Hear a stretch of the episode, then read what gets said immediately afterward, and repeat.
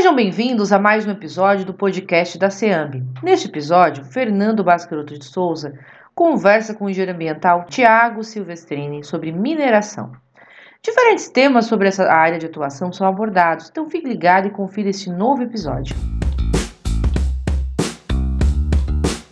Participe do segundo encontro catarinense de área ambiental e sanitária. O evento trará diversos conteúdos atuais aos profissionais e acadêmicos da engenharia ambiental e sanitária, bem como demais profissionais de segmentos do, da engenharia do sistema Confecreia. O evento será realizado no dia 5 e 6 de maio, com sede na Assembleia Legislativa do Estado, Alesc, em Florianópolis. Não fique de fora!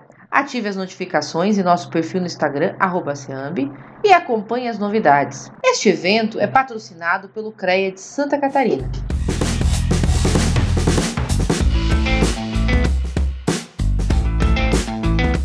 Então, boa noite a todos. Estamos de volta aí com mais um episódio do podcast da SEAMB. Neste episódio, vamos conversar com o engenheiro ambiental Tiago Alexandre Manente Silvestrini e um pouco sobre a sua carreira aí na área de mineração. Então, bem-vindo, Tiago. E uh, antes de passar a palavra para ti, já vou fazer a primeira pergunta. Te fazer alguns comentários gerais aí sobre a tua carreira aí, como é que tu começou na parte de mineração, que que te trouxe para essa área? Bom, muito boa noite a todos aí. Uh, fazer um agradecimento, primeiramente um agradecimento especial aí ao Fernando, né, a Emily também, que vem fazendo um trabalho uh, excepcional aí, na, uh, principalmente na divulgação aí da ASEAMB, né, de todo né, o trabalho em prol dos, dos engenheiros ambientais aqui, né, não só do sul de Santa Catarina, né, e dizer que é um prazer estar aqui, né, bater um papo aí sobre, sobre esse setor de mineração, né, na qual já estou inserido aí já desde 2007, aí já faz uns 15 anos que a gente já está uh, eh, se dedicando aí de forma direta ao setor uh, de mineração aqui na região. É, bom, primeiramente, meu nome é Tiago Silvestrini, né, que eu sou natural aqui de Criciúma, né, e é, tenho como minhas, gosto de falar que são as minhas formações mãe, né, é, engenheiro ambiental aqui pela Universidade do Extremo Sul Catarinense, na Unesc, né, e técnico em mineração, né, aqui pela Escola Técnica da SATIC, né, e aí posteriormente, né, por necessidades de mercado ou necessidades de, de avançar e, e, agregar algumas atribuições aí na carreira e no currículo, né? Eu acabei fazendo pós-graduação na área de engenharia de segurança do trabalho, embora tenha atuado muito pouco nessa área, né? Uh, e aí mais recentemente fiz também uma pós-graduação em gestão de projetos, né? Na qual eu tenho mais atuado nos últimos tempos, né, na parte de gestão de contratos, enfim, né, por uma necessidade aí, né, de ter agregado, né, na parte de engenharia, né, na parte mais técnica, né, um pouco das noções aí de gestão, né, é, e administração, gestão de tempo, gestão de escopo, enfim, necessidades que a gente vai vendo aí no dia a dia que talvez falharam um pouco lá atrás, né, na graduação ou, ou, ou mesmo no ensino técnico, né? Então tu vê que, que tem essa necessidade e a gente vai aí agregando essas essas é, essas atribuições. Eu acho e, que Oi? Eu te interrompeu um pouco, Thiago. É, eu acho que também é um pouco da é, eu conheço um pouco também da tua carreira, vou me meter um pouco agora aqui. Sim, sim com certeza. Ah, o, meio que começou, tipo, com trabalho de laboratório, pegou parte de campo e hoje atua bastante com gestão de projeto, né? É. é, é acho o... que mais, mais ou menos a, a, dizer, a trajetória de muitos profissionais, né? É, é, uma vez eu escutei, ainda bem no início da minha carreira aí, que, que a maior parte dos engenheiros, é, numa hora da sua carreira, ele vai acabar se tornando de gestor né? E hoje a gente ainda vê que isso ainda é uma realidade, né? Embora a, as empresas mais recentes hoje, os departamentos de recursos humanos e RH das empresas hoje, né, é, tem muito trabalhado aquela questão da carreira em Y, né? uh, você começa a carreira técnica, né, como técnico, depois uma carreira que passa para engenheiro, você vai ser responsável técnico, enfim, liderar equipes, e aí você tem um divisor de águas.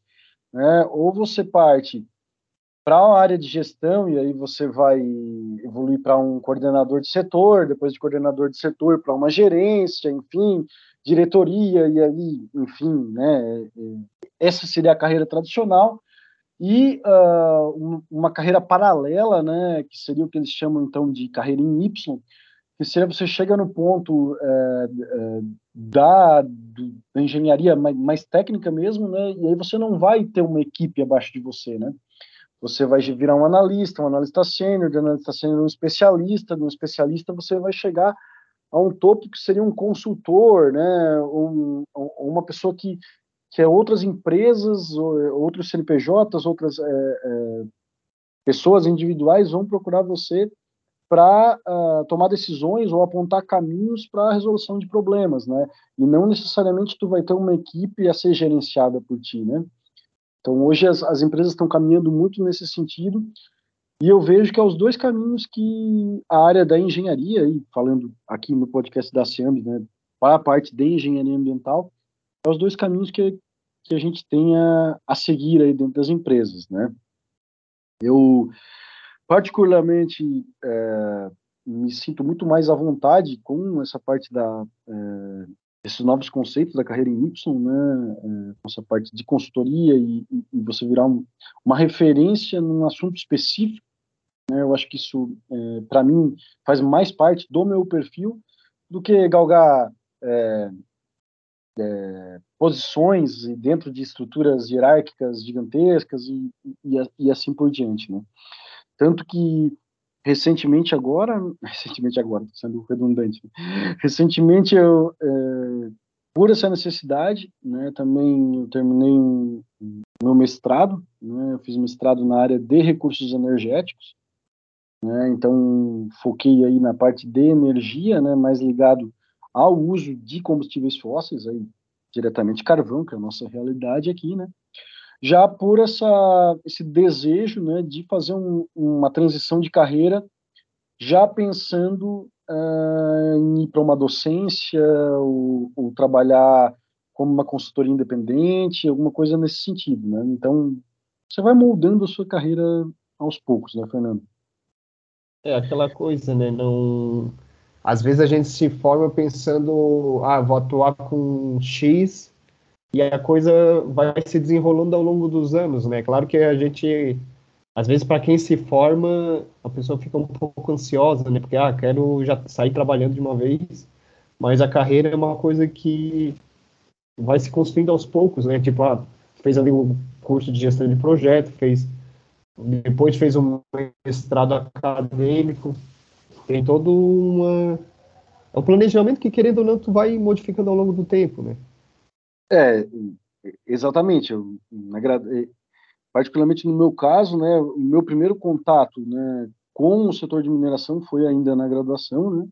Eu, em paralelo ao, ao, cursar a graduação, né, eu, eu tinha atribuição de técnico mineração, né, lá no, no, laboratório de análise e ensaios de carvão da SATIC, né. Então comecei minha carreira profissional mesmo ligada à mineração lá. É, então, para mim, aquilo, né, fiquei cinco anos lá no laboratório, né, e, e, e para mim lá realmente foi a grande escola do setor de mineração para mim. Né, ali a gente fazia uh, controle de qualidade né, de, de, todo minério que saía aqui da, das minas aqui da região, né, e ia uh, ser entregue no complexo termoelétrico Jorge Lacerda, nós fazíamos pesquisas de, de áreas novas, né, a avaliação de reservas jazidas, toda a parte de consultoria em beneficiamento de minério, atendimento a diversas mineradoras, COC.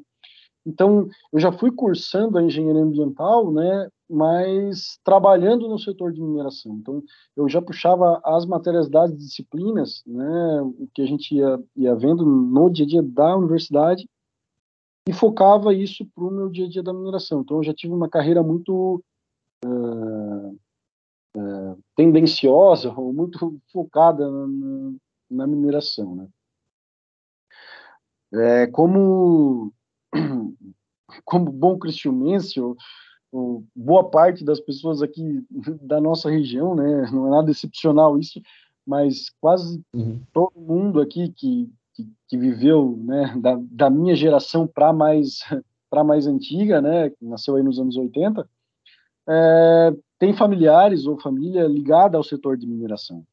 É, o setor de mineração aqui na, na, nossa região chegou a empregar aí na década de 80 aí de 12 a 14 mil funcionários diretos, né? Ou, ou seja, para você imaginar que uma cidade na época tinha 120, 130 mil habitantes, né? É, é uma 10% da população trabalha diretamente com mineração, né? Então você imagina os trabalhos indiretos, né? Então praticamente todo mundo aqui na região, né?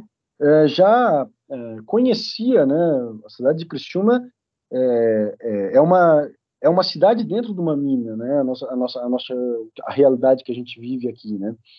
E a minha avó materna, ela foi ainda escolhedeira na época, nos anos 40, no final dos anos 40, né? Para quem está escutando aí que não, não faz ideia do que seja, seria é, uma catação manual que se fazia no minério para tirar o carvão dos rejeitos. Né? Antes de eles se pensarem em usinas de beneficiamento, colocava a turma ali para catar mesmo ó, o que, é carvão, o que, é pedra, o que, é carvão, o que é pedra, e eles pegavam as crianças para isso. Então, minha avó trabalhou lá na escolha com 12, 13 anos de idade, isso nos anos 30, 40, né? Então, sempre escutei essas histórias aí da, da mineração e também né, uh, meu avô paterno é, também trabalhou lá nos primórdios da mineração, nos anos 30 ainda, né, na época da, da picareta, mineração do subsolo, né, lá na região do Rio América, Santana, enfim. Então, é, isso fazia parte da, das histórias que eu escutei na minha infância, no dia a dia. Né? Meu avô trabalhou 32 anos no subsolo de mineração de carvão, dos anos 30 aos anos 60. Né? Então, isso fazia parte do nosso dia a dia. Né? Eu me lembro que eu era pequeno, a, a propriedade dos meus avós, uh, lá na região do Rio Carvão, Santana, para chegar, você passava por dentro dos pátios, das áreas mineradas, da, da antiga companhia Treviso, né? Então a gente brincava ali naquela, naquelas pilhas de estéreis, aquelas lagoas de decantação, enfim. Lagoa ácida. É, não era nada fora do, do normal, né, para nós que éramos crianças naquela época, né de vez em quando chega algum consultor de fora que, que a gente trabalha aqui na companhia ou, ou faz algum serviço, eles chegam assim, bah, mas como é que vocês aqui né, olham toda essa poluição com, com um olhar tão é, normal, né? Aí eu comento com eles, cara, mas é, nós nascemos aqui em cima da pelita, nós, de, uma forma não tão boa, de uma forma ruim, nós se acostumamos a achar que isso é normal, né? Que o que foi feito no passado aqui era normal. Né? E para isso, então, que veio a engenharia ambiental e, e tudo isso aí que, que trabalha para que trabalhou e trabalha para modificar né, toda essa uh, todo esse, esse, esse, cenário que nós tínhamos no final da década de 80 e que hoje é muito diferente, né? hoje nem se compara ao, ao, ao que nós tínhamos aí no passado, né? Uh, ali tu comentou que, tipo, Credo não, o pessoal se acostuma, né? Mas tu acredita que antigamente, é claro, a gente sabe ali, lendo material de história, que não, não, não tinha tanta preocupação assim, mas tu se recorda de algum movimento ou o pessoal que era que criticava? É claro que também era meio difícil criticar vendo ali, como tu comentou, tipo, quase 10% de toda a população da, do município atuando na, naquele setor econômico, né? Mas tu é. acredita que seria diferente a realidade? É, o, o que acontece é que, uh, em primeiro ponto, a mineração aqui na nossa região, mineração de carvão, né, depois a gente pode falar um pouco de, de outras minerações, né, de, de, outra produção mineral, mas a mineração de carvão, que é o nosso, nosso foco, o nosso ponto-chave aqui no sul de Santa Catarina, ela começou lá nos idos de 1914, 1917, né, com a fundação das primeiras companhias carboníferas aí para atender o mercado das locomotivas e, dos navios vapores, né. Então, desde essa época, né, até com, com o advento aí uh, da siderurgia nacional nos anos 40, né, e aí vem as grandes crises do, do uh, da disponibilidade de petróleo aí nos anos 70, cara, até essa época, a poluição, não só de carvão, mas para diversos outros minerais também, ela era vista como um mal necessário ou um, uma coisa normal né, da atividade de mineração. É, não se tinha como, até essa época, não se tinha como, ah, mas está poluindo, mas nós vamos perder a disponibilidade de água, ou esse solo vai ficar impróprio depois. Até porque é, era uma época que se tinha muita terra disponível, né? É, é, vamos pensar que a mesma época que estava acontecendo tudo isso aqui, é, o pessoal estava subindo para desbravar oeste do Paraná, Mato Grosso, Mato Grosso do Sul, que até então, né, o que, que era aquilo? Né? Era território selvagem, desconhecido. Né? E o pessoal estava indo. Então, era uma época né, que o próprio governo incentivava aí, né, os grandes, é, grandes avanços para a colonização.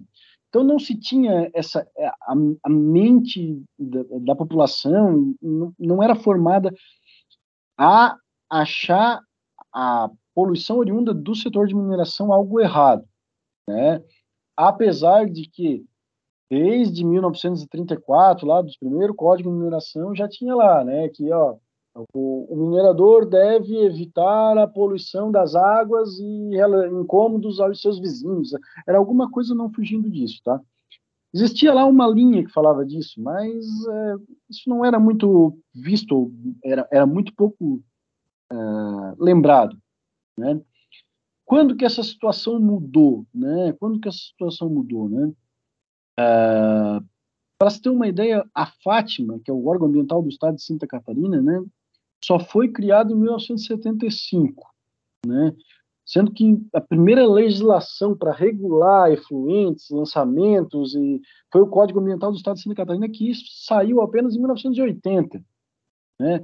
Então você tem aí de 80 até 1920, cara, você tem aí 60 anos que a atividade de mineração funcionou quase que sem normas e, e exigências ambientais, né? E sem a cobrança uh, da população para isso também, né?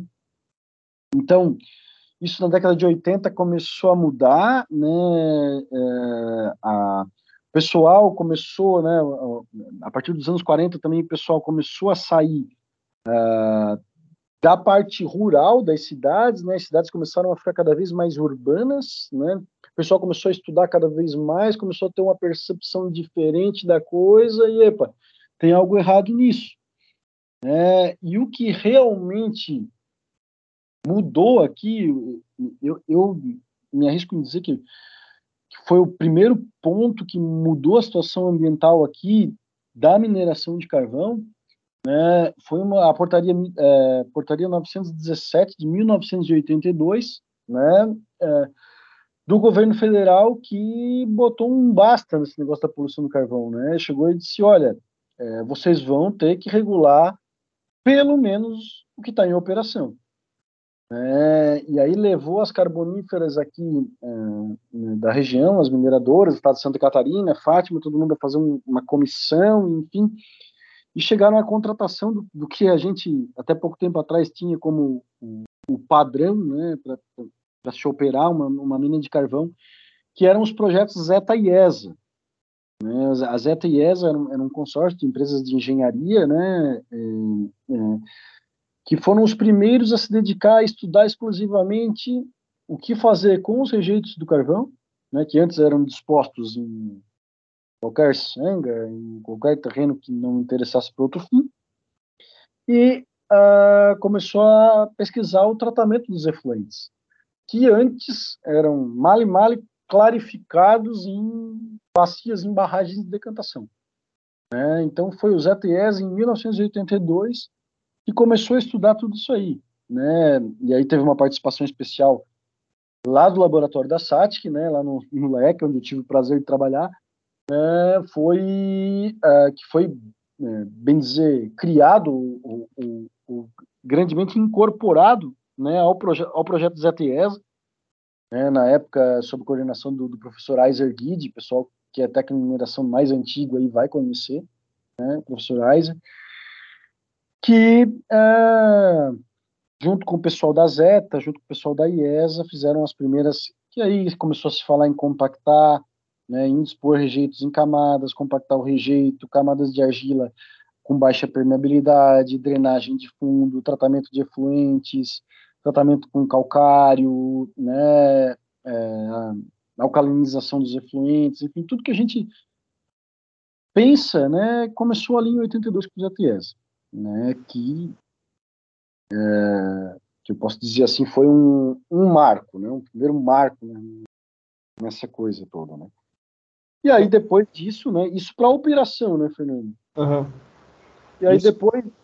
Só comenta, Thiago, também a gente vê que eu, uh, a parte tecnológica evoluiu bastante, né? Tipo, em 82 ali com os ETIES, estava falando em compactação de argila. É claro que até hoje ainda é utilizado, mas a gente vê em eventos científicos várias outras técnicas, tem barreira reativa, barreira capilar. Então, essa parte de. Tanto que muitas técnicas já vêm também da parte de aterros sanitários, né? Então, é uma coisa que evoluiu bastante nesses últimos, nesses 40 anos. E, e tem que evoluir, né? Esse ano nós estamos completando aí 40 anos de ZTESA, né? De 82 é. 2022, né? Então, é, é natural que isso evolua, né? Mas foi o primeiro marco, né, para a operação, né, das unidades mineiras, né? Então, é, para a questão de operação, hoje você não tem uma operação de uma mina de forma semelhante ao que se fazia antes da década de 80, né? Uhum. E aí, em 93, né, veio a, a ACP do Carvão, que é famosa aqui na região, né? Que é a Ação Civil Pública do Carvão, que colocou as empresas a recuperarem aí os passivos, né? O que, que é a, a, parte de passivo? É, são a parte da, das áreas que foram contaminadas, das áreas que foram degradadas, de, que foram é, inter, que sofreram intervenção da parte da mineração aí que ocorreu antes da regulagem das operações pós-ETA IES. Né? Então, as áreas mineradas em 50, em 40, em 60, né, entraram aí né, nessa parte da CP do carvão. Também aí da parte da CP do carvão, comentou, comentou ali 90, começou ali por 90 e poucos. Ela demorou acho que uns sete anos para até todas as empresas serem até acabar os recursos, né? Eu acho que ela saiu mesmo foi no ano 2000. É, é, ela, acho, ela foi transitada em julgado aí perto dos anos 2000, né? Hum. Então de 93 ficou é, ficou uma, uma série de estudos, né, para atribuição de cada uma das responsabilidades, porque tinha muita empresa que não existia mais, né? É, em, em, outros anos, muito no início da mineração, os regimes de extração eram diferentes, então você tinha muito manifesto de mina ao invés de concessão, você tinha muitas áreas mineradas por empreiteiros e não diretamente por, por pessoas jurídicas constituídas em, em empresas carboníferas. Então, é, você tinha uma gigantesca coxa de retalhos aí, né, para é, juntar isso tudo e começar a de, definir responsabilidades. Então, de, no, de 93 até os anos 2000, né, é, foi feito um grande trabalho aí pelo Ministério Público Federal, junto com o DNPM, com a Fátima, com o pessoal da SATIC, do CSESC, né, de imageamento, de mapeamento da, de todas essas áreas, enfim. E aí se começou a fazer alguma coisa já no final da década de 90, né, quando a gente teve as primeiras áreas aí uh, reabilitadas ou com projetos de recuperação uh, implantados, digamos assim, né, uh, que seguem monitoramento, enfim, no início dos anos 2000. Né? Então, ali, em 2009, veio a, a assinatura de, de, de termos de, de, de acordos judiciários com individuais com as empresas, com a União, e assim foi e assim está hoje. Né? Mas se falar de uma operação hoje, né, e, e do papel que a engenharia, não digo a engenhe, o engenheiro ambiental enquanto profissional, mas a engenharia ambiental enquanto ciência, né, é, hoje não existe mineração, tanto de carvão quanto de outro, de outro elemento, de, de outro minério, sem engenharia ambiental. Né? O, o, a gente estava até conversando antes do, do, podcast ali, né, alguma coisa, e, e, aí tu tinha me perguntado assim, ah, é, se eu via a, a, a, é, como seria, né, se o engenheiro ambiental tivesse participado disso, e, e, enfim. Né? Uh, hoje eu vejo que a, a ciência e engenharia ambiental na mineração de grande porte, né, uh, na mineração responsável que a gente tem hoje em dia, né, ela está em cada uma das profissões. Né? O engenheiro de minas ele recebe essa parte ambiental, o técnico de mineração recebe a parte ambiental, o operador de máquina recebe a parte ambiental. Então hoje já mudou muito, né? Eu, eu lembro quando comecei a trabalhar no setor, pegava o pessoal mais velho ainda, eles falavam, ah, lá vem o cara do meio ambiente, né? Como se a parte do meio ambiente não fizesse parte da mineração. Ah, lá vem o cara do meio ambiente, né? Hoje não. Zé é, Chato. É, hoje toda toda toda a cadeia de mineração, né? Ela está integrada com o meio ambiente, né? É a parte ambiental que torna a mineração viável ou não. Né? E, é, e é nisso nessa linha tênue que a gente caminha. É, em si o engenheiro ambiental ele é o cara que vai fazer a, vamos dizer, a ponte na, nas questões ambientais com a questão econômica, né? É, é meio que uma balança, né? O cara não pode pender muito para um lado, mas também não pode pender para o outro. É, a, a gente tem que pensar, né, que não existe mineração sem impacto. Né? É não existe impacto zero na mineração. É, porque, no mínimo, né, o consumo do recurso natural você vai. Né, então, né, você falar de uma mina subterrânea, é, você vai ter impactos na hidrogeologia.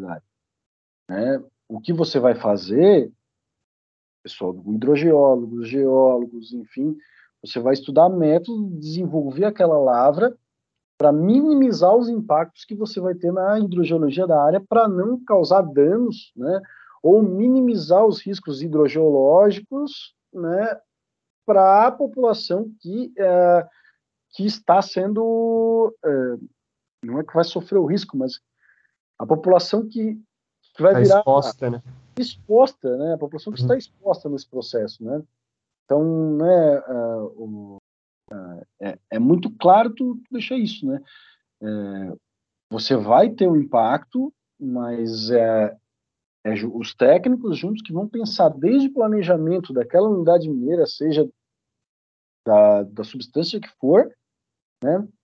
É, vão pensar como é que eu vou desenvolver essa lavra para mim ter menos impacto. Bom, eu vou ter um impacto hidrogeológico aqui, vou, mas como é que eu vou ter menos impacto? Ah, vou pegar um exemplo de uma mina subterrânea, né? Ah, nós vamos uh, fazer o poço de acesso nesse ponto, nós vamos ir até essa falha. Quando chegar nessa falha, né, nós vamos deixar um pilar de segurança, não vamos recuperar minério aqui, vamos passar para outro lado, vamos minerar outro bloco, deixar essa área aqui sem mineração, né, para a gente manter aqui, né, como se fosse um, uh, uma zona de proteção né, de, uh, desse aquitarde ou, ou desse aquífero, enfim. Então, assim, hoje, né, com as ferramentas que a gente tem de modelagem hidrogeológica, uh, perfilagem geofísica, a parte de, uh, imaginamento aéreo, né, drones, uh, imaginamento a laser, a parte do pessoal que usa tecnologia LIDAR aí, né, que, que, que é para o radar, enfim, infravermelho. Hoje você consegue ter um, um, uma imensidão de dados que dá para minimizar em muito os impactos ambientais uh, oriundos da atividade da mineração, coisa que no passado nunca foi se pensado. Né? Então não dá para a gente imaginar a mineração de hoje né, como a mineração de, de, de 40, 50 anos atrás, né, com as ferramentas que a gente tem hoje. Né? E a nossa função, eh, entendo eu, né, enquanto técnico, enquanto profissional do setor, né, é que uh, nós temos que se apropriar dessas ferramentas né, para o uh, desenvolvimento da atividade. Né, é, é uma evolução natural da, né, da nossa sociedade, enfim, da sociedade que a gente está inserido, né, e isso faz parte, né? É, hoje, numa mineração, você não tem mais um mineiro lá, igual meu avô lá, que ficava na picareta lá, 30 anos lá, o dia inteiro batendo na rocha, né? Hoje você tem um operador de máquinas, né, que é extremamente treinado, recebe a evolução ambiental, ele vai lá, executa o trabalho dele, né, com, uh, com uma condição de saúde e segurança no trabalho nem comparável, né, com uma condição de qualidade ambiental nem se compara ao que a gente tinha no passado, né, e toda essa parte de prevenção à poluição, né, que não faz sentido, né. Então o negócio evoluiu muito, né, e eu acredito que para melhor, né, e a mineração ainda tem muitos anos, né, ainda mais num país como o Brasil, que é um além de ser o celeiro do planeta, né, também é a jazida do planeta. Tudo tem nessa terra aqui, né? Uhum. É, tem ainda muito para ser estudado e explorado, né? Dentro das. Como no podcast que a gente falou na parte de direito ambiental, né? Se a legislação permite e a gente está fazendo tudo conforme, então tá dentro. E também na parte de mineração, acho que é, é é, a mineração dentro da área de ambiental, sempre quando vai discutir, dá uns. De volta e meio arranca o rabo, né? Que tem o pessoal que não é extremamente contra, como tem o pessoal to to totalmente a favor. Mas eu entendo que é uma área necessária. A gente. Qualquer coisa que a gente tem na nossa casa é baseada. tem mineração no meio do caminho. E daí, no caso, cabe a gente fazer essa, como eu comentei antes, né, a ponte para conseguir esses, esse desenvolvimento. É, a, a, nossa vida hoje, né, a nossa vida moderna, como ela está pautada em, em, cidades dessa forma, né, ela depende da mineração, né, como depende da, da produção agrícola de grande escala, né. É, então, é, eu coloco para os técnicos, né, e, e, e para o pessoal da engenharia ambiental em específico, né, que o nosso papel, né, é tornar essa é, essa balança positiva para a sociedade. Né, você vai ter impactos, vai, mas você tem que tornar que os, os, os ganhos, né, os, os lucros da atividade, né, uh, sejam mais justifiquem né, os impactos que vai se ter. Né? E como é que você vai se justificar os impactos que você ter? Você vai, tem que ter uma promoção dos recursos que vão ser extraídos, né? você tem que ter uma, uma otimização, né? não, não jogar coisa boa fora, né? Você tem que. É, é, os três R's lá, né? reduzir, reutilizar e reciclar os materiais também na mineração. E, em contrapartida, é, minimizar o que, o que você vai ter de impactos, né? Assim você é, tira um, o peso negativo e coloca peso positivo nisso, você, você vai tornar essa balança positiva para a sociedade. Né? E até tinha comentado, eh, acabei tinha esquecido antes, tu comentou ali que diante de várias tecnologias que a gente tem agora, né, que possibilitam fazer essa, essa balança pender para o lado positivo para a sociedade e para o meio ambiente, né, dependendo da definição que tu usa, os dois estão juntos. Então, existem vários caminhos que o profissional pode estar se especializando dentro da para auxiliar essa a parte da mineração, né? Ah, seja o cara pode especializar ali na, em estudos de alternativas, né, de mineração, o cara pode se especializar na parte de avaliação de impacto, em metodologia, metodolo desenvolver metodologias para considerar ali dentro da, essa contagem, os passivos, os ativos, daí entra bem naquela parte de contabilidade ambiental, que auxilia, que vem a, a possibilitar detalhar esse, esse balanço, né? Então tem muito ainda que a gente pode se aperfeiçoar. E, inclusive, eu lembro que tem, é, num estudo de impacto ambiental que, que eu participei, o pessoal da empresa, eles tinham uma ferramenta própria. É claro que a empresa era multinacional, né, mas eles tinham uma, uma ferramenta que avaliava a recuperação ambiental para dizer, ah, esses tinha um conjunto ali de serviços ambientais que, que, que eles mediam e podia dizer, ah, essa recuperação ela tem um impacto maior sei lá, na fauna, na flora, essa aqui tem menos. Então eles conseguiam gerenciar melhor essa as propostas de recuperação ambiental, né? É, é eu vejo saindo muita coisa que, que o setor de mineração está absorvendo, né? É, principalmente aí das startups, né? Que eu acho que é uma tendência mundial e isso tá, veio também para o setor de mineração Né? Tem muita gente investindo em inovação nas incubadoras das universidades, nas incubadoras é, das escolas técnicas, enfim, no geral, desenvolvendo muito software né, que está sendo muito bem utilizado pelo setor de mineração. Né? É, recentemente a, a, a Vale está implantando, um exemplo, a Vale está implantando um, um, um, sistema autônomo né, em todos os caminhões fora de estrada dela. Eu acho que tem algumas minas que já são 100%, 100% é, autônomo, então o cara vai ali programa no início do dia para onde o caminhão vai carregar, onde o caminhão descarrega, qual o caminho que ele faz na cava, e você bota ali um ciclo e, e a coisa funciona quase que automaticamente. Né? Então, assim, você tem como é, prever os acontecimentos no dia a dia de, de formas excepcionais, assim, né? É, junto com essa parte de avaliação de áreas contaminadas, enfim, muito também tem se desenvolvido né, principalmente na questão de fechamento de mina, que, que, é uma das áreas que, que eu trabalho hoje, que eu mais gosto de trabalhar, vou falar a verdade, que é a parte de fechamento de mina. Né? O, o grande problema que aconteceu aqui na nossa região é que as nossas unidades mineiras não foram fechadas. Elas foram simplesmente abandonadas quando acabou a reserva mineral. É, então, além de a gente não ter um planejamento visando digo isso das unidades mineiras lá pré-década de 80. Okay? Então, ainda a gente não tem um, um planejamento visando é, a, a, minimização dos impactos ambientais e uma operação é, visando também isso, né, as unidades não foram fechadas. Né? Então você teve uh, uma contaminação aí extravasando os pátios das empresas. Né? Você teve efluente indo para fora dos pátios, rejeitos sendo dispersos para fora dos pátios, as minas não foram fechadas, não tiveram plano de fechamento, foi simplesmente abandonado. Então, muito do que a gente tem hoje, que é considerado áreas de passivos, né, foram ocasionados por causa de falta de plano de fechamento de mina. Né, minas a céu aberto, que não, não, não tiveram sequer recobrimento né, com o topsoil, que hoje não se faz uma mineração aberta sem ter recolhimento do, do, do estéreo com topsoil, né? Então, é inadmissível, né?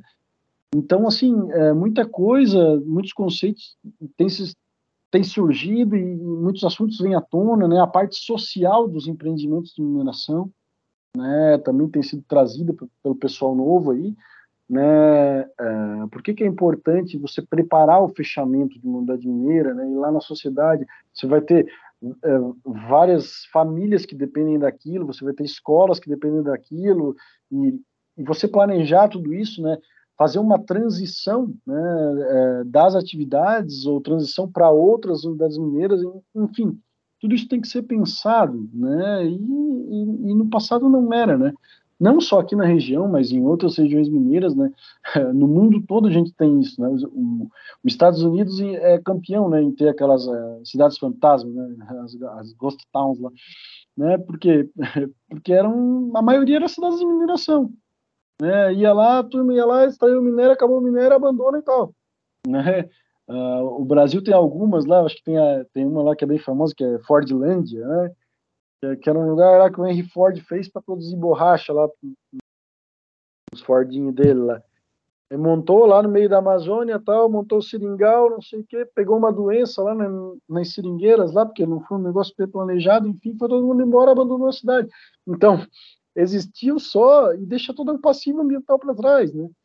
Então, né, é, deixa tudo isso aí sem a gente é, olhar, ou seja, a gente tem uma atenção o que hoje, graças a Deus, aí, graças a todos os técnicos que vêm trabalhando no setor, tem mudado. Né? E fora que também o pessoal da mineração, que às vezes não é da área ambiental, pode questionar, ah, mas vai gastar recuperando. Ou eu me recordo que a, o preço que o pessoal hoje gasta para recuperar essas áreas abandonadas é, é absurdamente superior caso eles viessem a recuperar enquanto a lavra estivesse funcionando. Então, é, é, uma coisa assim que às vezes é possível convencer até mesmo financeiramente, né? Tipo, dá para chegar e dizer, não, ou oh, recupera aí que a coisa tá é mais, é mais barato, né? É, e... com, certeza, é, com certeza. Hoje, nós temos unidades de mineração céu aberto, por exemplo, que, que operam aqui na região, e que fazem a recuperação concomitante. Né? E custa muito, mas muito, mas muito, infinitamente mais barato do que se gasta hoje para recuperar uma área de passivo. Né? Então, é, são algumas coisas que têm se feito. Né? Mas, uh, saindo um pouco aqui para fora do nosso umbigo, como dizem, né? Uhum. só se falando bem em Santa Catarina, né? Nós não temos só a parte de carvão, né? Que, de, que demanda da atuação do engenheiro ambiental, ou da atuação do técnico meio ambiente, ou da atuação da área ambiental, né? Nós temos aí os, os diversos minerais cerâmicos aqui, são explorados aqui na região, argilas, a parte de refratários, né? Temos a parte de mineração de calcário lá em Vidal Ramos, ali a região de Botuverá, Vidal Ramos, é né? muito forte também. Uma boa parte do litoral aqui ainda tem também a mineração de conchas calcárias, também mexe muito com essas áreas de lagoa, restinga, né? Então, uhum. também precisa muito da atuação do engenheiro ambiental, né? A própria parte das turfeiras, né? Embora, embora seja pequena ainda a participação na extração de turfa, mas nós temos grandes turfeiras em todo o país, né? E, e temos uma aqui na região operando, então, né? Tem a parte das turfeiras também. Temos os minerais para uso direto na construção civil, né? Esse eu, eu acredito que seja um grande empregador aí, né? Se falar que é muito usado, né? Então areia, uhum. saibro, rocha, brita, né? Isso tem um uso fundamental, demanda muito da participação das áreas ambientais, não só no licenciamento, mas na operação, na preparação, no planejamento dessas lavras, né? E nos fechamentos dessas minas, né? Uh, uma estação de cyber, uma barreira, ela é uma mina, né? Então a gente tem que parar de, de, de pensar que ah, é uma barreira ali, está ali jogada. No... Não, aquilo é uma mina, né? Aquilo, aquilo precisa ser. É, é, ter um plano de fechamento, aquilo precisa ser regrado, aquilo precisa ser licenciado, precisa ser monitorado, né? A gente tem que tirar isso um pouco, né? Porque causa danos também, né? Tem que mais que a gente tem aqui em Santa Catarina, a parte de Florita aqui uhum. nos granitos aqui ao redor, né? Morro da Fumaça, Pau do Sul, é, Rio Fortuna ali para dentro, né? Hoje está paralisada, né? Mas Sim. tem uma tem uma reserva grande ainda, né? E uma coisa que é extremamente importante de se falar quando é, a gente toca no assunto de mineração é que a mineração é cíclica. Né? A, a, a, mineração de todo qualquer bem mineral ela tem altos e baixos, né? E, e uma um dos fatores, né, que, que, que porque quando a gente fala em conceitos de mineração, né, a gente tem a, a, a ocorrência, né, a jazida e a mina, né? Uma ocorrência não tem lá o, o minério, enfim, né? Para essa ocorrência se tornar uma, uma jazida, né, ela tem que ser economicamente viável. Né? E a economia mundial é cíclica. Né? Agora, com esse negócio que está acontecendo lá na Ucrânia, né, o pessoal tem falado muito ah, das jazidas de fertilizantes e tal, não sei o quê. Então, muitas, muitas é, áreas que eram consideradas ocorrências de, de, de minerais é, para a indústria de fertilizantes né, com a alta dos preços, enfim, com a mudança mundial na economia de fertilizantes, já se tornam jazidas viáveis de exploração, que podem se tornar uma mina. É, então, não é porque às vezes eu encontro comentando, ah, eu encontro alguém comentando, ah, a florita que tem ali, nunca mais vão mexer. Não, não é isso, cara. É, a gente não. O mundo é muito dinâmico, a gente não sabe o que vai acontecer amanhã. É, do nada, essas, essa, essa, essa, essas jazidas podem se tornar viáveis novamente, e da noite para o dia, isso começa a, a, a, movimentar de novo e se reabre mina e se bota a coisa trabalhar de novo. Né? Saiu uma reportagem essa semana, também por causa do, do conflito da, da Rússia e Ucrânia, que o carvão metalúrgico está é, subindo de preço no mercado internacional. Né? Hoje, 100% do carvão utilizado na siderurgia aí que o Brasil utiliza é importado. Né?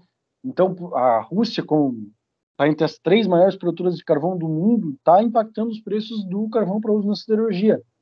Né? Então, será que isso vai chegar a um ponto que vai se voltar a, a, a discutir a metalurgia a partir do nosso carvão nacional. Então, tudo isso pode ser pensado. Né? A mineração é cíclica, ela depende do momento econômico que o país, que, que o mundo vive, né? Então, a gente tem que prestar atenção nisso também, né? É, é o, até um curso que eu lembro que eu fiz um curso online da, do EDX, acho que era da Universidade de Austin, alguma coisa assim, que é o, os negócios da mineração. E um dos módulos era justamente essa parte econômica, né? Porque em função de flutuação de preço, ah, chega uma hora que compensa, tem hora. Tanto é que é, eu acho que também ocorre bastante ali na parte do ouro, né? Que tem o que tem bem mais famoso ali aqueles episódios de da febre do ouro, corrida do ouro que ah, o preço aumentou, os caras já estão cavando buraco no, no, jardim de casa atrás de, de pepita de ouro. Então, se compensa, os caras estão tão de alguma forma minerando, né? É, é, é bem, os preços são muito voláteis, né? Uhum. E a gente olha para trás na história e você vê que aconteceram coisas semelhantes, né? Porque por que que se teve o, o, o boom, do, por exemplo, voltando para o carvão aqui na região na década de 40? Porque uhum. não se tinha carvão para comprar fora porque estava tudo empenhado na, na guerra, na, na, Segunda Grande Guerra, né? Por que, que se teve o boom da indústria carbonífera aqui na década de 70 ali? Por causa da, do problema da crise do petróleo, né? Da necessidade de mobilização energética, né? Então toda a mineração ela é cíclica, né? Ela tem os períodos altos e baixos, né? E aí cabe a, a, mão de obra, ou cabe a, aos recursos humanos que estão envolvidos nisso a, planejamento, né? Planejar, né? Os recursos uhum. desenvolvidos aí. É, Tiago, e fazer uma pergunta para ti, uma coisa que na época que eu estava no IPARC, ali na Unesc, meio uhum. que foi um choque para a gente, né? A gente sempre atuou, até na tua época, ali sempre com mineração de carvão, né? É, e depois, quando a gente pegou alguns trabalhos na área de Florita, inclusive depois eu tive a oportunidade de participar na parte de área de pedreiras. Dá aquele choque, porque muitas vezes a gente olhava a área, a suposta área minerada de Florita, a gente via, pá, mas isso aqui tá, tá recuperado. Tipo, era vegetação, mata nativa fechando tudo. É, meio que a gente é, fica acostumado com a poluição da mineração e às vezes a gente olha para outras mineração, outros minérios, né? E, ele, e, eles não têm o mesmo impacto ou ainda tem impactos diferentes, né? Não sei se esse tipo de choque já te aconteceu ou se tu tivesse a oportunidade de, de, é. vamos dizer, sentir ele. É, cada, é, cada bem mineral, cada exploração tem a sua característica, né? A, o que serve como parâmetro, né? O, o IBRAM, o Instituto Brasileiro de Mineração, né, ele tem uma série de, de, de, de livros e de instruções normativas, enfim, que orientam muito as mineradoras, né, além de antigas publicações do IBAMA, enfim, né, de como você tratar o fechamento ou a recuperação de um ambiente minerado. Né? Mais recentemente, a gente teve aí a, a inserção da CONAMA 420, né, que é uma legislação com foco em áreas contaminadas, né, que, que ela foi originada de contaminação industrial, né, mas ela também tem aplicação no setor mineral né, que ela vai te dar uma, uma série de etapas né, a se seguir, né, uma investigação preliminar, uma investigação confirmatória, detalhada, análise de risco à saúde humana, enfim, você é, vai seguindo etapas, né, aonde te faz perceber né, os danos ou os efeitos adversos de cada um dos tipos de exploração ou dos, ou dos tipos de de empreendimento industrial ou mineral, né? E o que fazer, ou, ou vai te dar uma noção do, do que fazer ou do que, é, de que conceito que você quer desenvolver naquela área. Né? A gente estudou muito bem aquela parte de. Né? Quando se fala em recuperação de ambientes, você tem os três conceitos principais: né? a restauração, a recuperação ou a reabilitação dos ambientes. Né? Uhum. A reabilitação você pode dar um destino é, qualquer, né? Ah, você tem uma área degradada lá, enfim, você consegue recuperar ela, você não tem nenhum risco, tal. Você faz um campo de futebol, beleza. Você reabilitou aquela área, né? A recuperação, você vai dar uma função ambiental para ela, né? ou seja, vai fazer um bosque, vai fazer um, né, um parque, enfim, né? vai, vai fazer um atrativo de fauna, né? E a restauração você vai tentar deixar o mais próximo ao que era antes de ter passado por ali o empreendimento mineral. Né? Então, isso te dá a noção de uso futuro dessas áreas, né? Uh, mesmo numa área industrial, né? uma área que foi uma grande siderúrgica ou uma área que foi né, uh, uma, um, uma grande indústria sucroalcooeira, né? Uh, o que, que você vai fazer ali? Qual o uso futuro que você vai ter ali? Né? Então, todas essas essas etapas, né, desde o diagnóstico do tipo de contaminação que vai ter, vai, que vai ter, que tem ali, né, ao você comparar com o que seriam os dados normais da região, que a gente chama de background, né, é, para você ver isso e ver o que, que eu tenho que fazer naquela área, né, é, qual a expectativa de uso futuro que se tem ali dos atores envolvidos, né, o que, que a comunidade pensa a respeito, que, que a legislação diz a respeito, né? O, o, o que, que, o, que os entes da sociedade civil dizem a respeito. E aí você vai montando esse quebra-cabeças para o uso futuro que você vai querer, né? E, e, vai colocar ali as premissas que você vai ter naquele projeto, né? Então, a, a, as tipologias são diferentes, são, são muito diferentes, né? É, a, própria questão de ah, você falar de drenagem ácida, drenagem ácida é igual em qualquer lugar, não. Né? O tipo de drenagem ácida que a gente tem aqui no carvão é diferente do, da drenagem ácida que a gente tem lá na mineração de urânio, que é diferente da drenagem ácida que a gente tem lá na mineração dos veios de ouro, que é diferente lá da mineração de cobre. Né? Então, cada um vai, apesar de serem é, ser drenagem, classificados como drenagens ácidas, cada um vai ter o seu potencial de poluição, a sua cinética química, que vai ter que ser estudada né? e comparada quais os elementos que estão sendo aí.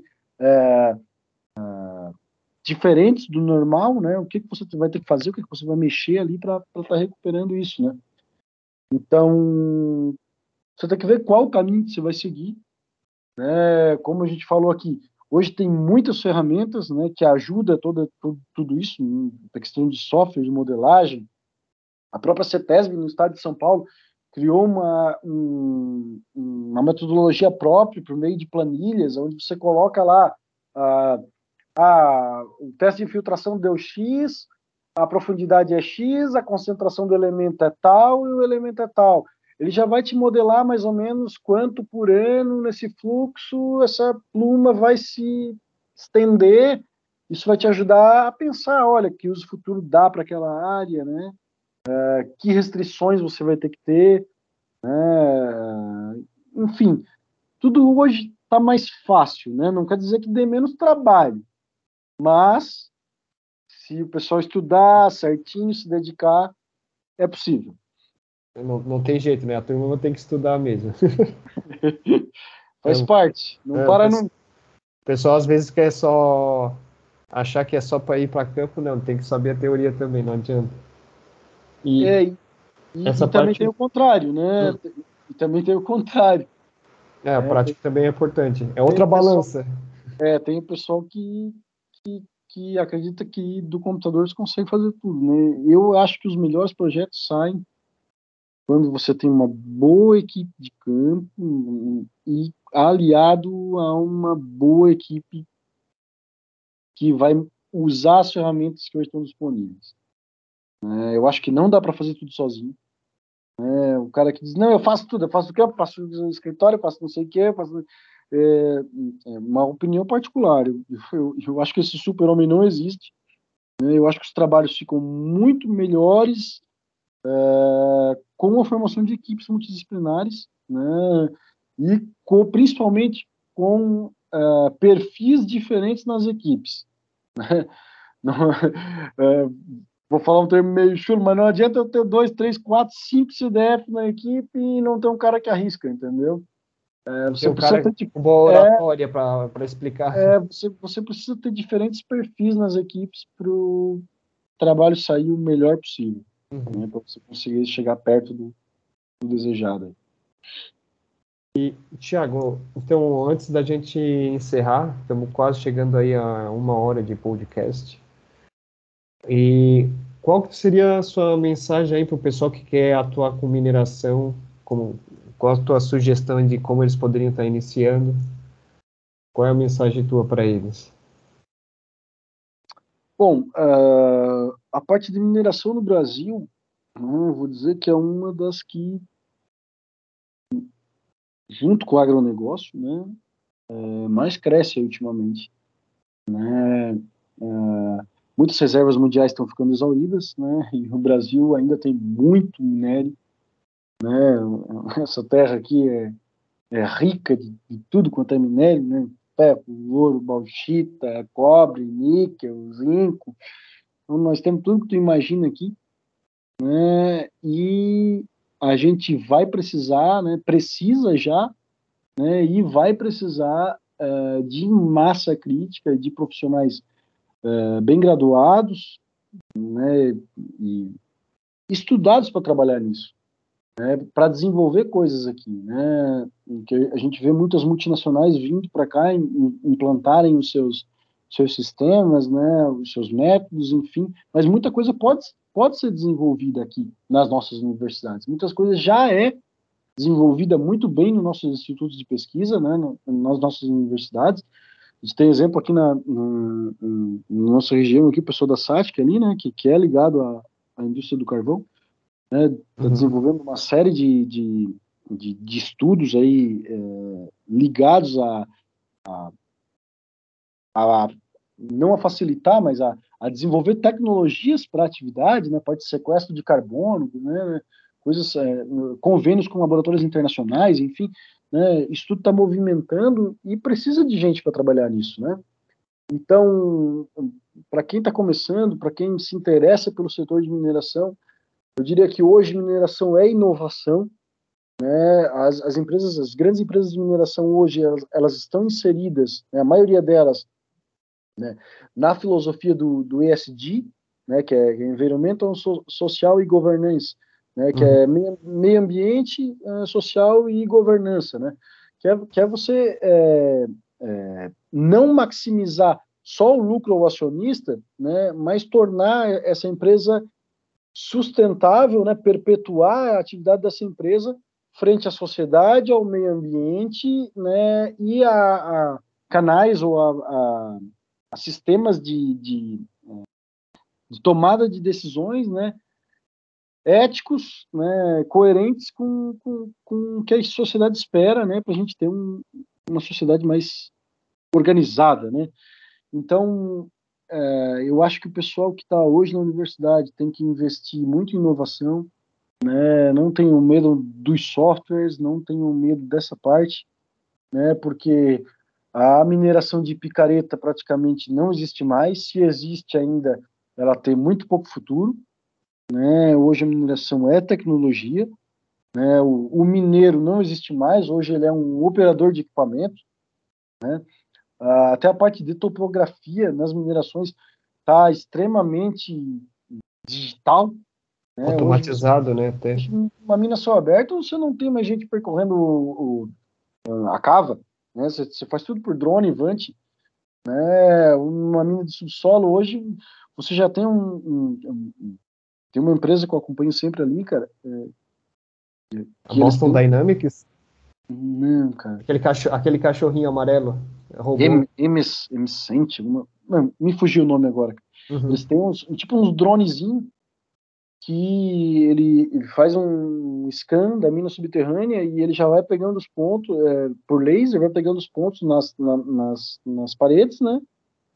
E você mapeia toda a mina em 3D instantâneo conforme o avanço da lavra. Então, de vez em quando lá na companhia a gente pega uns cadernos antigos do pessoal de topografia, lá os caras calculavam tudo na mão, vante, ré, para calcular né, a quantidade de minério que era tirado por mês, por dia, por hora, enfim, tudo na mão, cara. O cara ia lá no subsolo com prumo, pai, nível, não sei o quê. Hoje, né, cara, hoje a tecnologia está aí. Né, e cada vez as empresas que não acordaram para isso, as empresas que, que não estão acordando que está acontecendo, estão uh, acabando, estão ficando pelo caminho, estão sendo adquiridas por empresas maiores, estão, né, é, a renovação está se acontecendo, né, você tinha lá pequenas cooperativas de mineradores, enfim, garimpeiros lá, isso está cada vez é, se exaurindo mais e as grandes companhias com muita tecnologia estão tá, abraçando o negócio, né? Então, eu acho que isso é uma, um caminho para a mineração que não tem mais saída. Né? A gente se qualificar enquanto técnico, né? abraçar essas novas tecnologias, abraçar essas novas metodologias para a parte de recuperação ambiental, para a parte de, de, de, de, exploração mineral, né? É, de planejamento mineiro, né? e, e, e tocar isso para frente. Né? Eu acho que a mineração ainda tem muita história no Brasil Uh, os impactos ainda são grandes, né?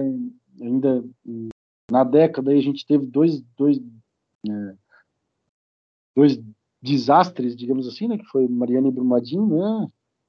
Amplamente divulgado na mídia aí, né?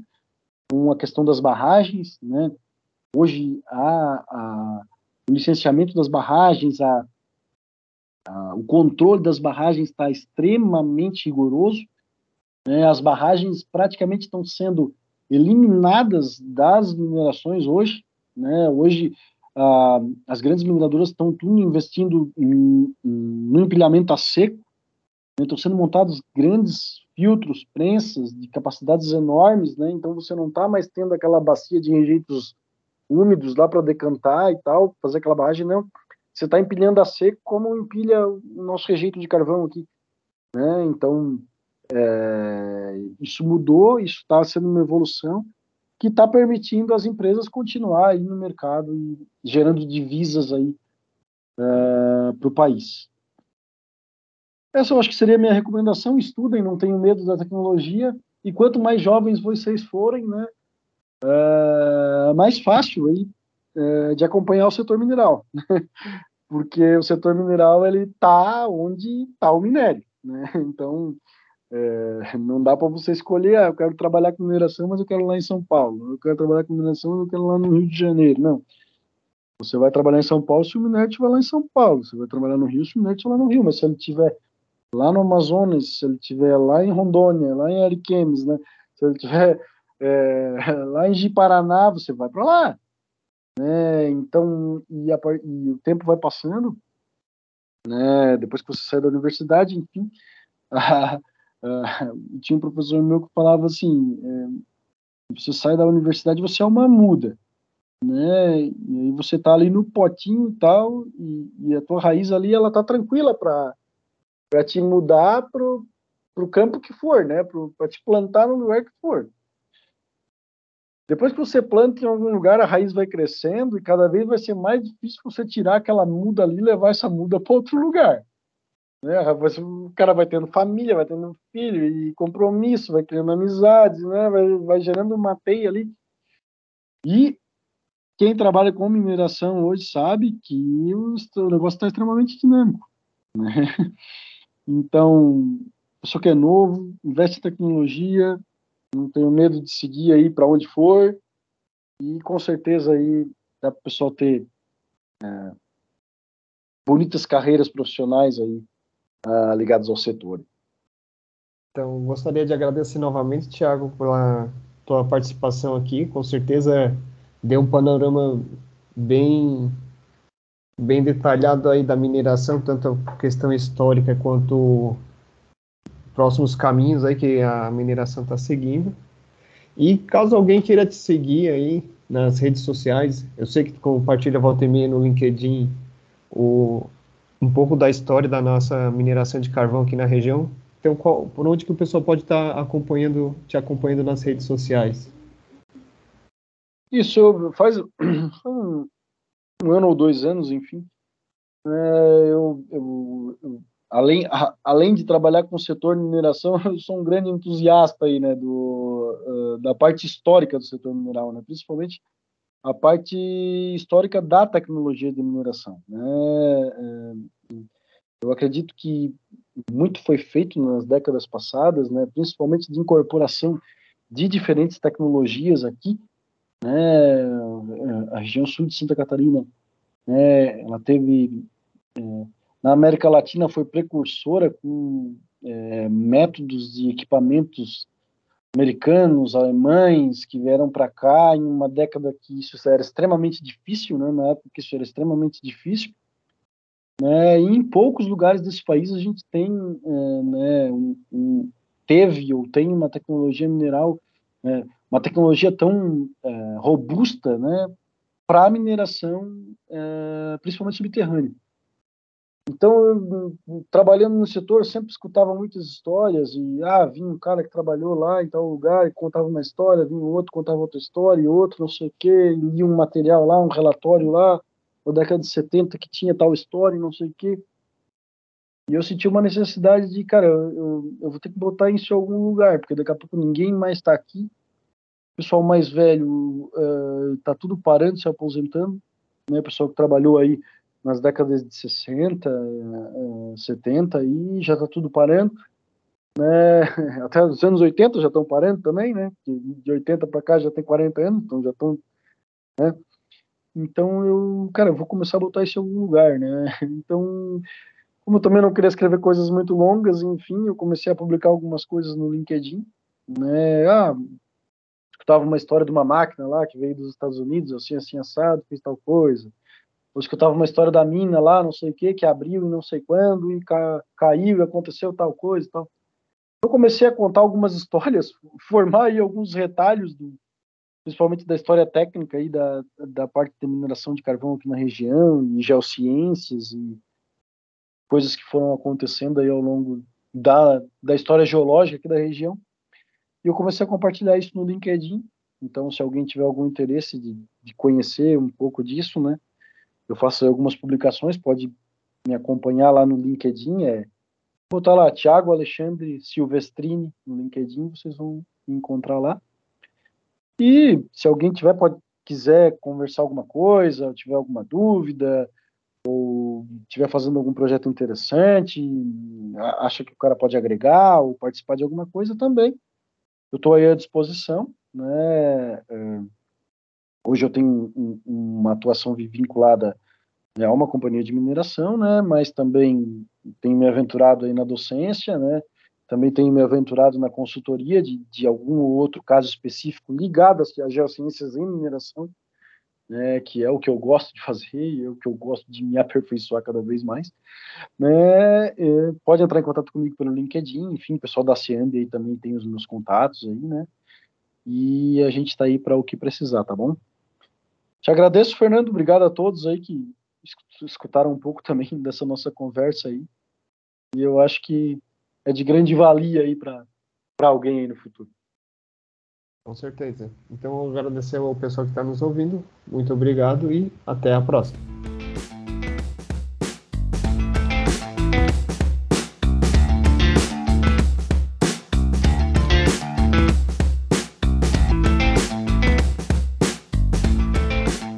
Chegamos ao fim de mais um episódio. Esperamos que você tenha aproveitado. E fique atento que novos episódios estão por vir. Até a próxima!